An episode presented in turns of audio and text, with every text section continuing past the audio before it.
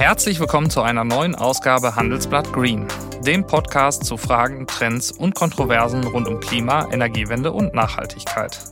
Mein Name ist Kevin Knitterscheid und ich begrüße Sie aus unserem Podcast-Studio in Düsseldorf.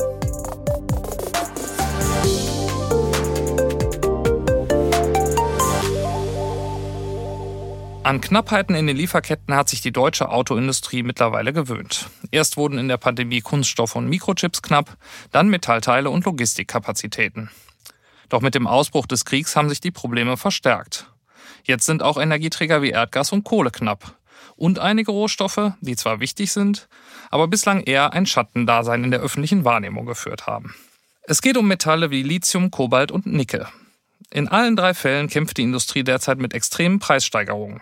Im Fall von Nickel hat sich der Preis zeitweise sogar verfünffacht.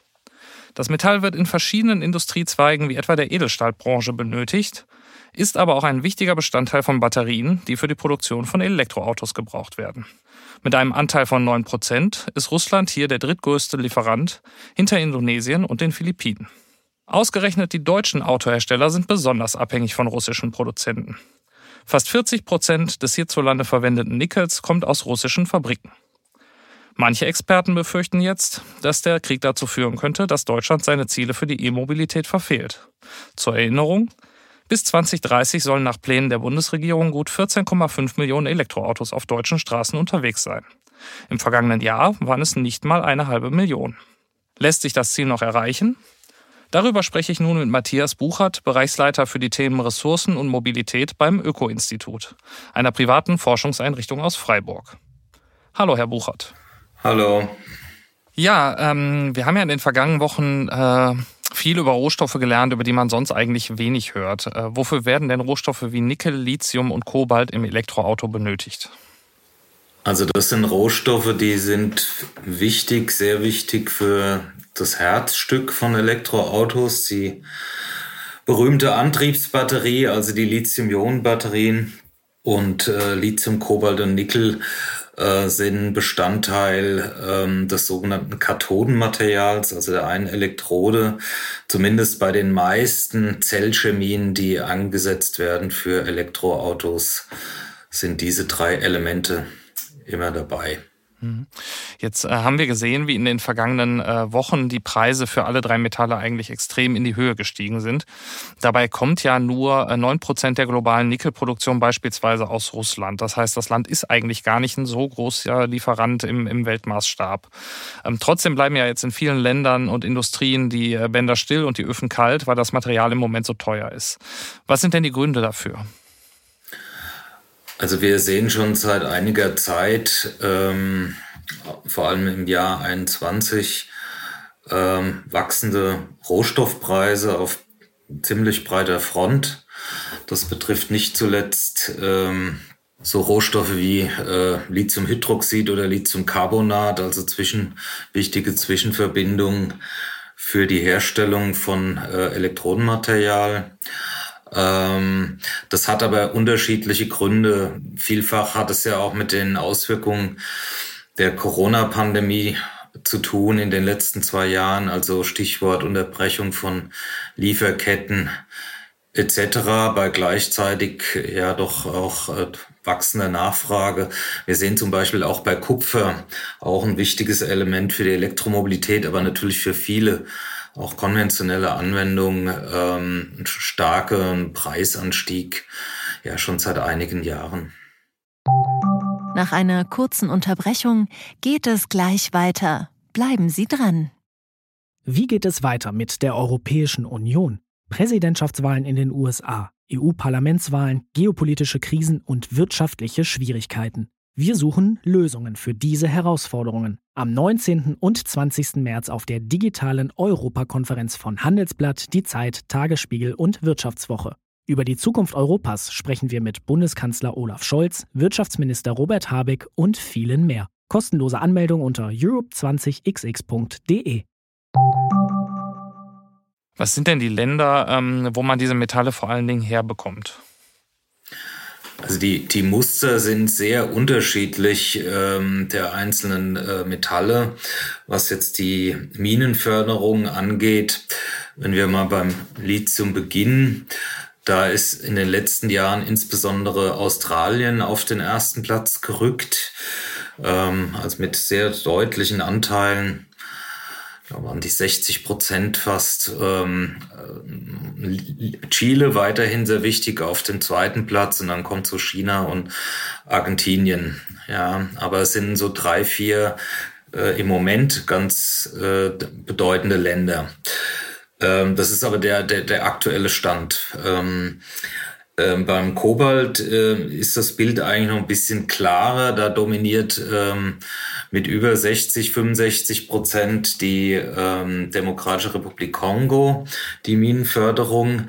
Ähm, der Rest ist ganz relativ weit verteilt in der Welt, kann man sagen. Da gibt's was in Marokko, da gibt's was in ähm, Australien und so weiter. Ähm, beim Nickel ist es so, dass das Nickel eigentlich sehr weit. Also da gibt es ziemlich viele Förderländer. Da hat niemand einen ganz überragenden, vielleicht eine Ausnahme ist Indonesien, die eine sehr starke Position hat, die stärkste und die auch noch weiter ausbaut äh, in der Zukunft. Nun gibt es ja äh, speziell beim Nickel auch verschiedene äh, Güteklassen. Ähm, ist das vor allen Dingen eine Frage der Verarbeitung oder äh, ist das auch schon eine Frage der Rohstoffquelle, wo man das entnimmt? Ähm, beides, ja. Also gewisse äh, Rohstoffe sind günstiger für äh, gewisse Zwischenprodukte. Man kann aber sagen, und das ist eine interessante neue Entwicklung, dass Indonesien ähm, immer größere Teile der Wertschöpfungsketten für Nickelprodukte ähm, aufbaut. Ähm, und zwar jetzt gerade und auch in den wirklich kommenden Jahren.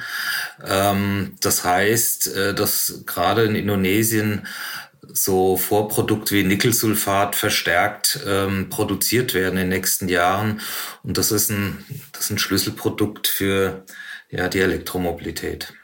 Mhm, ja, jetzt hat auch Volkswagen ähm, ja eine Kooperation geschlossen mit chinesischen Produzenten, äh, neue Vorkommen in Indonesien zu erschließen. Das heißt, äh, das Angebot wird sich wahrscheinlich noch vergrößern. Jetzt würde ich gerne mal darauf zu sprechen kommen, äh, was das für die Elektromobilität bedeutet. Äh, Deutschland hat sich ja vorgenommen, in den nächsten neun Jahren ungefähr 14 Millionen neue Elektroautos auf die Straße zu bringen. Äh, für wie realistisch haben Sie das Ziel gehalten, als es im vergangenen Jahr verkündet wurde? Also das Ziel ist, äh, ich glaube, da gibt es keine zwei Meinungen, ambitioniert.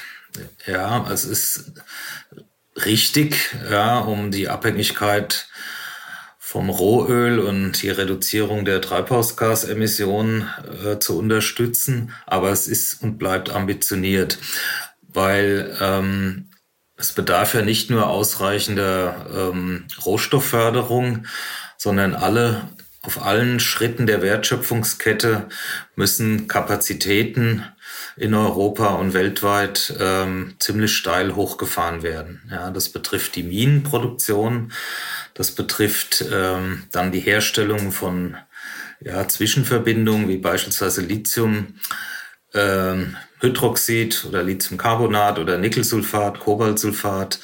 Es betrifft äh, dann die Herstellung von entsprechendem Kartonmaterial. Es betrifft die, ähm, die Zellen, die Lithium-Ionen-Zellen und dann ähm, die die Herstellung, die Herstellungskapazitäten der fertigen Batterien und natürlich dann auch der Elektroautos, für die es natürlich auch weitere Komponenten benötigt. Äh, wir hatten ja die letzten, letzte Zeit auch eine Frage mit den Chips, die alle möglichen Branchen, aber auch die Automobilindustrie betrifft, dass es auch dort zumindest temporäre Verknappung gibt. Also das Thema temporäre Verknappung, was wir unterscheiden zu physischen Verknappungen, was also meint, es kann durchaus mal einige Wochen, einige Monate, vielleicht auch immer eins, zwei Jahre etwas ruckeln, sage ich mal, dass die Nachfrage einfach schneller wächst, als das Angebot Schritt halten kann. Ähm, das sehen wir ja schon eine Weile und das wird wahrscheinlich auch die nächsten Jahre immer wieder mal zu beobachten sein. Das muss nicht heißen, dass das Ziel, Sie sprachen das ja an, von 2030 nicht erreichbar ist, aber es ist und bleibt ambitioniert, weil im hohen Tempo und vielleicht auch in deutlich schnelleren Tempo als in der Vergangenheit Kapazitäten in der ganzen Wertschöpfungskette hochgefahren werden müssen. Jetzt fällt ja Russland äh, als wichtiger Nickellieferant in nächster Zeit erstmal aus. Ähm, meinen Sie, dass das wird auch nochmal Folgen haben oder ist das auch so eine temporäre äh, Einschränkung des Angebots, die Sie gerade angesprochen haben? Also ich denke schon, dass es temporär ein weiter, auch einen Einfluss hat. Ja, ähm, das heißt jetzt nicht, dass keine Elektroautos mehr verkauft werden können in Westeuropa, aber könnte beispielsweise sein, dass es dann halt noch mal etwas länger dauert, bis man das bestellte Fahrzeug auch ausgeliefert bekommt. Ich denke, als Kunden muss man sich darauf einstellen, wenn man sich mit dem Gedanken trägt, äh, ich könnte mir eigentlich ein Elektroauto anschaffen, das sehr frühzeitig ähm, vorzuüberlegen und vielleicht ein, zwei Jahre vorher in die Bestellung zu gehen, weil ist ja heute schon eine gewisse Wartezeit, je nach Modell, ähm, äh, vorhanden und das könnte auch noch ein bisschen länger werden. Deswegen da ist es auch ein bisschen vorausschauender zu planen, was das angeht, solche Anschaffungen. Inwieweit ist da, sind da auch Preise ein Thema? Also ähm, wenn, wenn das Angebot der, der äh, Rohstoffe verknappt wird, äh, die Kosten äh, der Produktion steigen, dann äh, müssen wir uns als Verbraucher ja auch auf steigende Preise einstellen. Also ähm, wie groß ist denn der Anteil dieser Rohstoffe am Endpreis eines Autos und wie äh, wird sich das in Zukunft entwickeln, Ihrer Meinung nach? Ja, der, der eigentliche Preis der Rohstoffe ist schon vorhanden, also der Anteil, aber natürlich ist an einem Auto und auch an einem Elektroauto natürlich spielen da viele äh, Kostenfaktoren rein. Nichtsdestotrotz ähm, bei einem Wettbewerb und äh, können natürlich mal 500 Euro oder 1000 Euro mehr auch schon wieder, ein, wieder was ausmachen oder von mir aus auch 2000 Euro mehr. Ich will da aber nicht spekulieren, ja, weil wie gesagt, die Rohstoffpreise auf der, sind ja auf breiter Front ähm, vom Stahl über Kupfer, also auch zu, zu den Basismetallen. Das betrifft nicht die Elektromobilität allein, ähm, aber da natürlich schon ein paar Rohstoffe äh, besonders. Ich denke, was interessant sein wird, sind natürlich auch, äh, wie begegnen die Märkte wiederum oder die Unternehmen äh, diesen Preissteigerungen. Es war ja eine längere Zeit eine Tendenz, dass die Batteriekapazität immer günstiger wurde, ja. Ähm, da wirken jetzt natürlich höhere Metallpreise oder Preise für Metallverbindungen entgegen. Ähm, dann ist natürlich die Frage, oder es ist ein Incentive, äh, die Zellen noch noch effizienter zu designen und zu bauen. Und es gibt auch zum Beispiel eine neuere Entwicklung, für Kobalt- und Nickelfreie Lithium-Ionen-Zellen, also die sogenannten Lithium-Eisenphosphat-Zellen.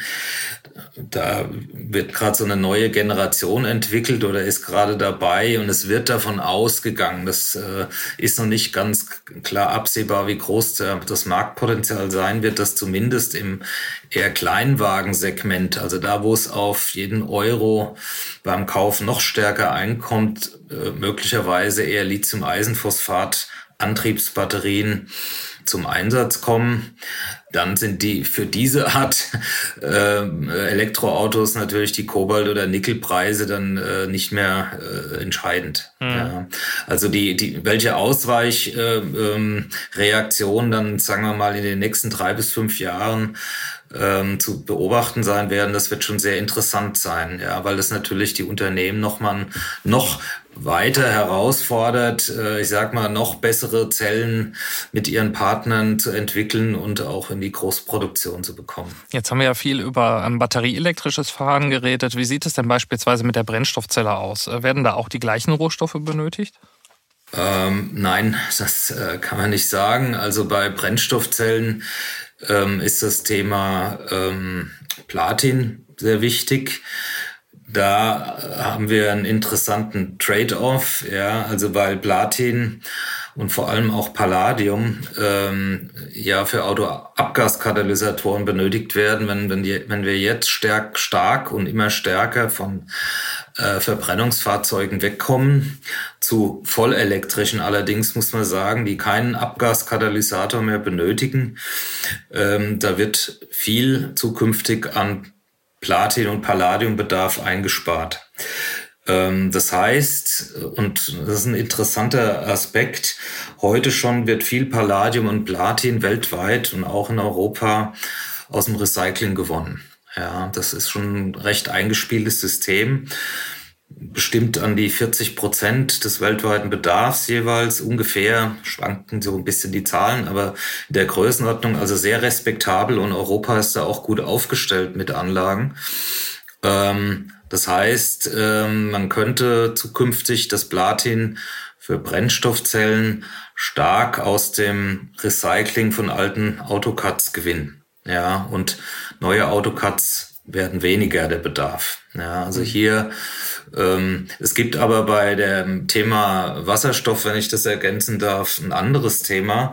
Oder das ist auch ein Platin-Gruppenmetall, das ist Iridium. Mhm. Das wird für die wichtigen PEM-Elektrolysezellen, also für die Elektrolyseure zur Produktion des Wasserstoffs äh, benötigt. Ähm, das ist ein ähm, Platin-Gruppenmetall, Südafrika ist ja ganz dominant in der Produktion, dann Russland, aber Südafrika ganz klar Nummer eins. Ähm, das hängt an, vor allem an der Platinproduktion und wird nur um ungefähr acht Tonnen weltweit pro Jahr hergestellt. Das kann man nicht beliebig hochfahren. Und äh, hier wird, äh, das weiß ich, dran gearbeitet, zumindest iridiumärmere Elektrolyseure äh, zu entwickeln, weil das könnte tatsächlich äh, bei einem großen Hochfahren der Wasserstoffproduktion, das muss man dazu sagen, ja, äh, ein Flaschenhals werden. Ich würde an der Stelle unser Gespräch gerne äh, kurz unterbrechen und die Schnellfragerunde einschieben, die wir mit jedem unserer Gäste machen. Ähm, für Sie kurz zur Erklärung. Das funktioniert so. Ich sage Ihnen jetzt gleich äh, zwei Begriffe und äh, Sie müssen sich möglichst schnell für einen entscheiden. Und ja, sind Sie bereit? Ja. Atomkraft, ja oder nein? Das ist keine Lösung. Also nein. Brennstoffzelle oder batterieelektrisch? Batterieelektrisch für Fahrzeuge. Global oder regional? Global. Erdgas aus Russland oder aus Katar? Im Zweifel aus Katar. Rohstoffvorkommen erschließen oder recyceln? Das eine und das andere.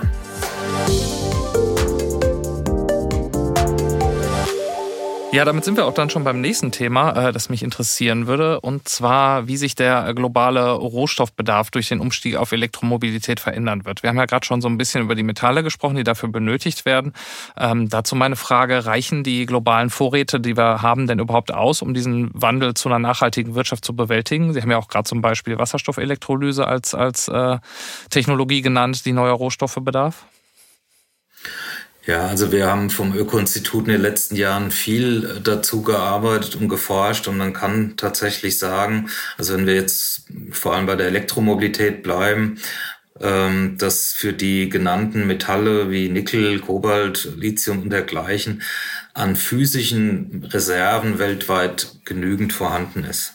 Das kann man, das kann man sagen. Ähm, wie gesagt, die Wertschöpfungsketten müssen sehr schnell hochgefahren werden. Das ist eine Herausforderung. Was aber ganz wichtig ist, und das ist der Unterschied jetzt zu ähm, fossilen Rohstoffen wie Erdöl, das wird im Pkw oder für andere Anwendungen verbrannt und ist dann Kohlendioxid in der Atmosphäre, jetzt mal vereinfacht gesagt. Mhm. Die ähm, Rohstoffe wie Metalle für Batterien ähm, die fahren erstmal auf der Straße und ähm, können dann ähm, möglichst gut hoffentlich ähm, zurückgewonnen werden oder vielleicht die Batterien sogar noch in eine Zweitnutzung, das muss man schauen. Aber sie können auf alle Fälle ähm, in hohem Maße zurückgewonnen werden. Das heißt, sie sind eben nicht verbrannt, sie stehen zu großen Teil zur Verfügung, können wieder zurückgeführt werden. Das heißt, in den nächsten Jahren ist die Aufgabe sozusagen, diese Transformation hinzubekommen. Da muss natürlich das System in Deutschland, Europa und global mit entsprechend großen äh, Rohstoffmengen für diese zig Millionen Fahrzeuge aufgebaut werden. Ähm, wir sehen aber in unseren Szenarien, äh, irgendwann wird sich das ja auch wieder ein bisschen einschaukeln, dass dann 2030, vor allem 2035, 40 und noch längerfristig die Anteile an äh, Sekundärmetallen, also aus dem Recycling, immer größere Marktanteile gewinnen können. Vorausgesetzt, das Recycling wird in den wesentlichen Märkten, aber auch weltweit ähm, weiter optimiert. Kommen wir denn da auch an Quoten von, von 100 Prozent dran, Ihrer Schätzung nach? Also das Be Quoten von 100 Prozent erreicht man eigentlich nie im Recycling. Das ist auch ja nicht unbedingt notwendig. Es gibt langfristige, das ist ganz interessant, ähm, Szenarien aus der Stahlindustrie, dass man, wir sind ja beim Stahl, Eisen ungefähr bei 40 Prozent heute schon, dass das sehr langfristig, da reden wir aber da in Richtung 2100 bis auf so 70 Prozent gehen könnte. Ja, das ist ja ein enorm wichtiger Wert. Wie gesagt, bei ähm, so Platingruppenmetallen und so sind wir durchaus bei 40, vielleicht 50 Prozent. Bleibatterien ist auch ein gutes Beispiel. Also der Klassiker, die haben sehr hohe, beim Blei sehen wir sehr hohe ähm, Anteile an Sekundärmetallen. Also wenn Systeme eingeschwungen sind und dann natürlich nicht mehr so jährlich äh, zweistellig wachsen wie jetzt die Elektromobilität, dann können ähm, die Sekundäranteile 30, 40, 50, vielleicht auch etwas mehr äh, bekommen und damit den Druck auf die Primärressourcen äh, deutlich verringern. Ähm, jetzt sind wir aber natürlich erstmal auf absehbare Zeit noch von den Primärquellen äh, abhängig. Ähm, und viele der rohstoffreichen Länder, die, die heute fördern, die sind äh, für den oberflächlichen Betrachter im Moment äh, nicht unbedingt die stabilsten Handelspartner. Ähm, also auch zum Beispiel die Beziehung zu China, das für seltene Erden beispielsweise ein wichtiger Lieferant ist, sind angespannt. Bleiben wir vielleicht mal kurz bei China. Welche Rolle spielt denn die Volksrepublik für die langfristige Rohstoffversorgung in Europa? Also ich denke, dass wenn man so durch die ganzen Rohstoffe geht, China schon eine wichtigere Rolle spielt als Russland bei einigen ähm, Rohstoffen und Metallen eine sehr dominante Rolle. Ähm, bei, ähm, ja, bei Kobalt wird zwar das meiste in der Demokratischen Republik äh, Kongo äh, gefördert, aber äh, in, in, in China wird das meiste raffiniert, ja, also weiterverarbeitet. Also da hat China schon auf verschiedenen Stufen der Wertschöpfungskette ähm, sehr, sehr wichtige Positionen.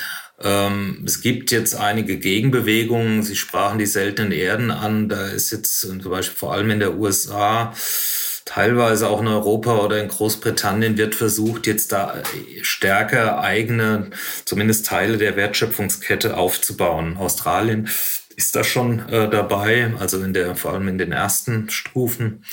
Ähm, also da gibt's auch teilweise ein Umdenken, sage ich jetzt mal. Und ich gehe davon aus, dass durch die jüngsten Ereignisse, Stichwort Russland, Ukraine, ähm, ich sage jetzt mal in den westlichen Nationen, Japan hat eigentlich immer schon so etwas stärker gedacht, äh, da ein stärkeres Umdenken stattfinden wird zu diversifizieren, sich weniger abhängig zu machen oder ähm, möglicherweise auch äh, in die eigenen Länder oder befreundete Länder stärkere Anteil der Wertschöpfungskette Ketten zu installieren. Ähm, und bei Batterierohstoffen gibt es durchaus eine Debatte ähm, auf der Iberischen Halbinsel, in Skandinavien, aber sogar auch in Deutschland gewisse Batterierohstoffe, Nickel, Kobalt, Lithium, auch aus ja, europäischen Quellen zukünftig äh, ähm, zu fördern und weiter zu verarbeiten. Wo liegen die Quellen in Europa? Nun, wir haben einige äh, so Nickel-Kobalt-Quellen durchaus in Skandinavien. Ähm, bei Lithium äh, wird tatsächlich in vielen Ländern gefunden. Ein bisschen wird schon in Portugal gefördert. Ähm, Spanien, Portugal sind ähm, Projekte. Serbien ist im Gespräch, Tschechien, äh, Österreich, aber auch Deutschland. Und in Deutschland geht's sowohl eher im, im äh, östlichen Deutschland um klassische ja, Erzgewinnung und Weiterverarbeitung, aber auch die das ist ein großes Thema, die tiefen ähm, Wässer im Oberrheingraben, die durchaus ein hohes Lithiumpotenzial enthalten. Da gibt es ähm, Projekte, die gestartet sind, ähm, das mit Geothermie zu verbinden. Man muss abwarten bei all diesen Projekten in Europa natürlich wie weltweit, ähm, ob die über Pilotphasen hier rauskommen, ob die dann wirklich in eine äh, großindustrielle Produktion kommen ähm, weil natürlich Bergbau gerade in Europa ähm, noch stärkeren Widerstand erfährt von der Bevölkerung und dergleichen als beispielsweise in Südamerika, wobei das dort auch immer stärker äh, ein Thema wird aufgrund der diversen Katastrophen. Äh, Stichwort Brasilien, Eisenerz, äh, Bergbau und vieles mehr.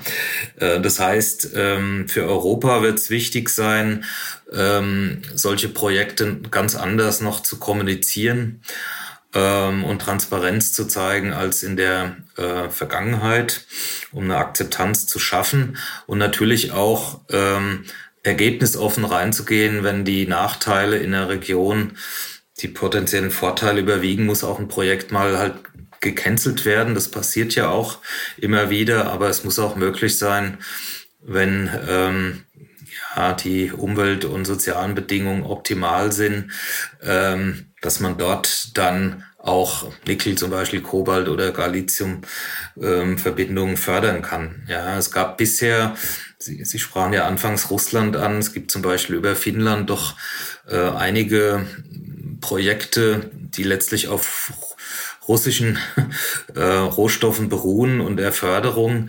Und ähm, da müssen wir uns halt, denke ich, ehrlich machen in Europa, was wir wollen. Ja, ähm, wollen wir möglichst mh, hm, umweltfreundliche Primärförderung. Wir brauchen ein gewisses Maß an Primärförderung. Wir brauchen natürlich ein Ausmaß an Recycling, so weit wie es geht. Aber das wird allein nicht ausreichen. Das muss immer zusammengedacht werden. Aber letztlich kann man äh, in Europa dann den gesamten Fußabdruck insgesamt deutlich verringern. Und wie gesagt, wenn man in diese Batteriematerialien investieren, äh, können wir unglaublich schnell und viel beispielsweise Erdöl einsparen. Ähm, Stichwort Nachhaltigkeit äh, im Bergbau. Die, die Autohersteller, die wollen ja nicht nur ihre Autos nachhaltig machen, sondern im Idealfall auch ihre Lieferketten. Ähm, wie nachhaltig ist denn der Bergbau in den Ländern, äh, in denen diese Materialien heute gefördert werden? Das ist natürlich ganz schwer zu sagen. Ähm, also global für verschiedene Rohstoffe. Bergbau ist häufig äh, eine Herausforderung für die Umwelt. Da muss man ehrlich sein. Das galt in der Vergangenheit oder heute auch noch bei uns. Und das gilt natürlich auch heute für verschiedene Metallerze und dergleichen weltweit. Ähm, wenn man aber genauer hinschaut, ein großes Thema war ja die letzten Jahre immer die Salzseen für Lithiumverbindungen in Südamerika. Da muss man aber auch sagen, dass tatsächlich man jedes Projekt einzeln anschauen muss. Ja, also Stichwort Grundwasserkontamination, Versalzung war immer ein großes oder ist ein großes Thema. Das muss man pro Projekt sehen. Da kann das eine Projekt recht gut abschneiden oder gut, ja, weil es keinen Kontakt gibt zum Grundwasser. Und im anderen Fall ähm, ist es vielleicht nicht gut oder sollte gar nicht stattfinden. Das muss man sehr differenziert schauen. Was dazu kommt, wenn man jetzt gerade noch stärker, das gilt für Lateinamerika ein Stück weit, aber vor allem für Afrika beispielsweise oder Teile Asiens, dass der Bergbau eigentlich ja ein Symptom ist von einer viel größeren Krankheit, nämlich ähm, ja zum Teil Kolonialerbe, also Stichwort schwache Governance, Korruption bis hin zu Warlords. Ja, man kennt da all diese Themen. Ähm, also in einem Land, was nur ganz schwache äh, Strukturen hat und Korruption weit verbreitet ist, kann man kaum erwarten, dass der Bergbau mustergültig ist. Das heißt nicht, dass man das akzeptieren sollte, sondern man muss sehen, dass man da also noch größeres Brett bohren muss, ähm, als nur den Bergbau zu adressieren. Und ähm, gerade was Kobaltförderung Kongo, Kongo angeht, ist ja ein großes Thema, vor allem im artisanalen Kleinbergbau. Da ist da ist man sich eigentlich einig, dass man so den Weg der kleinen Schritte gehen muss. Ja, also die, ähm, den informellen Bergbau ein Stück weit kanalisieren, sinnvolle Übergabeschritte zu machen zum industriellen Bergbau, ähm, die ähm, Menschen ähm, an der Wertschöpfung beteiligen, weil wenn man sagt, nee, äh, wir beenden sofort jeden Bergbau im Kongo, äh, das kann man tun. Die Frage ist, ob das realisierbar wäre. Das lassen wir jetzt mal außen vor. Aber damit würde, würden hunderttausende Menschen von einem Tag auf den nächsten sozusagen in die Hungersnot gestürzt werden. Das muss uns klar sein. Das sind vielfach Menschen, die leben ähm, ja fürs tägliche Brot von ihrer Arbeit. Man muss diese Arbeit verbessern. Man muss vermeiden, dass die Menschen sich selbst um ihre Gesundheit bringen, äh, selber irgendwelche Stollen graben und es kommt ja immer wieder zu Arbeitsunfällen. Ähm, und so muss man ansetzen. Das ist ein, ein nicht einfaches Unterfangen, aber es ist ohne Alternative. Vielen Dank, Herr Buchert. Gerne. Das war Handelsblatt Green für diese Woche. Wenn Sie Fragen, Themen oder Anregungen für uns haben, schreiben Sie uns einfach eine Mail an green@handelsblatt.com. Und wenn Ihnen unsere Sendung gefallen hat, freuen wir uns natürlich über eine gute Bewertung in Ihrer Podcast-App. Bis zum nächsten Mal.